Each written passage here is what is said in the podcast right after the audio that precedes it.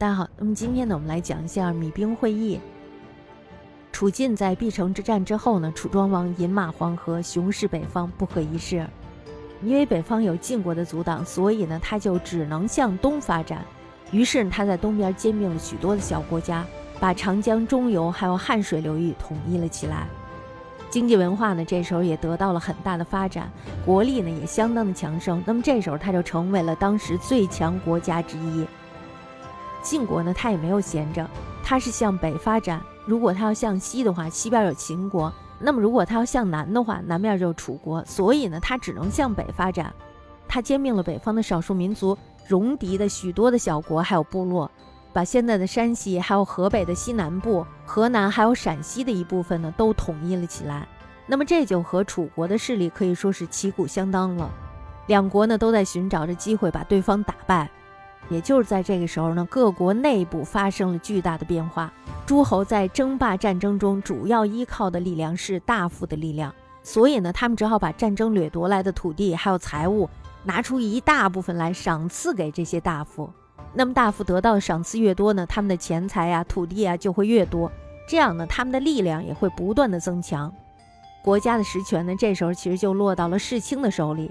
晋国呢，这时候有几个大家族。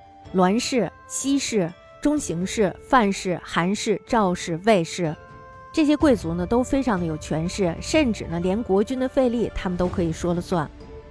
这种现象呢，当时并不只存在于晋国，其他的诸侯国也有这种现象。齐国还有鲁国的大夫呢，也给国君带来了很大的威胁。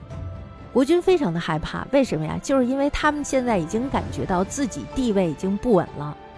所以呢，他们现在已经没有什么心思再去和其他的国家争霸了。大家想，这时候都已经是后院起火了，你不赶紧救你后院的火，结果你跑出溜达去了，这是不可能的，对吧？这时候呢，楚国有楚国自己的麻烦，吴国呢本来是他的附属国，可是呢，这个时候却慢慢的变得强大了起来，而且呢，还时常的骚扰他的边境。如果要楚国北上争霸，那么这时候他还得担心自己的后方。很担心吴国会抄他的老家偷袭他，其余小国内的大夫呢也在进行着兼并，所以呢，在这个时候，其实他们都是希望减少对外战争。那么在这种情况下呢，许多国家的诸侯还有大夫都愿意暂停战争，于是呢，便出现了大国争霸、趋于缓和的局面。就在周灵王二十六年，也就是公元前。五百四十六年的时候，宋国大夫项须约会晋楚两个大国，就是为了发起一次米兵会议。米是什么意思？米就是平息的意思，平息战争，停战。那么晋楚两国呢，这时候都表示同意，因为他们两国也都有自己的烦恼，是吧？那么参加这次会盟的呢，一共有十个国家，但是呢，参加的人和过去却大不相同。为什么大不相同呀？以前参加会盟的都是诸侯亲自参加，可是呢，参加这次会盟的来的都是各国有势力的大夫。晋国来的就是赵武，楚国来的是屈建，那么宋国来的就是项须，鲁国来的是叔孙豹，魏国的是石恶，郑国的是梁萧。那么这次会议呢，肯定是以晋楚为首，分成了两个集团，这其实就代表了南北两个集团，是吧？晋国代表的是北方，那么楚国代表的就是南方。晋国这一方面呢，包括鲁、魏、郑、曹等等；那么楚国那一方面呢，包括蔡、陈、许等等。宋国呢是东道主，又是这次会议的发起人，所以呢，他自然是参加了这次会议的。齐国还有秦国呢，他们和晋楚两国的地位是一样的，都是独立的大国，所以呢，他们哪一方面都不属于，也就没有参加这次会议。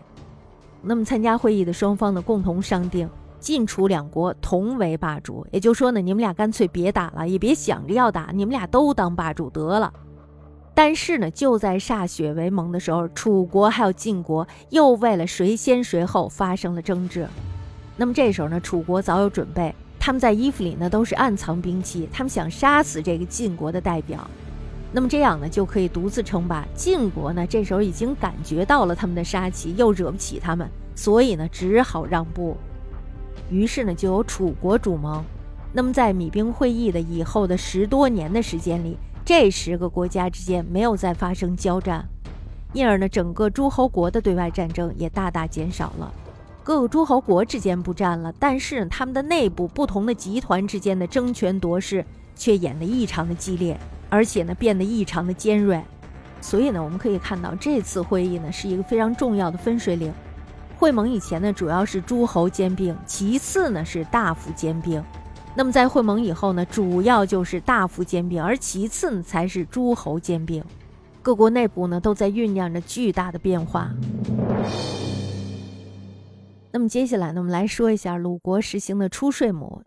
在春秋时期，我们在那个曾子那儿就看到了诸侯之间呢其实是大欺小、强凌弱的，也就是说呢，他们之间的关系是非常错综复杂的。当时呢，不仅有晋楚两大集团的对抗。那么，在每一个集团内部呢，往往也发生着矛盾，还有冲突。齐鲁呢，虽然都属于晋的集团，但是呢齐国会倚仗着自己的强大去欺负鲁国。鲁国呢，为了集聚财富、增强军力，也进行了很多的内政改革。在周定王十三年的时候，鲁国开始实行按田亩之多少征收田税，那么这就是出税亩。商周以来，大家都知道实行的是井田制。国家呢是对于人民集田而不税，行利益而征，借民利以耕公田。那么到了春秋以后呢，井田制就崩坏了，人口流动加剧了。这时候呢，生产力得到了大发展，私田一天天的开辟的多了起来。为了增加国家的财政收入，这时候呢，鲁国逐渐实行了按亩收税。鲁定王十六年的时候，齐鲁交恶，那么鲁国这时候非常害怕齐国的侵略。于是呢，第二年做秋甲，增收军赋，以加强军事力量。出税亩制度的实行呢，表明私田的大量出现得到了官方的承认。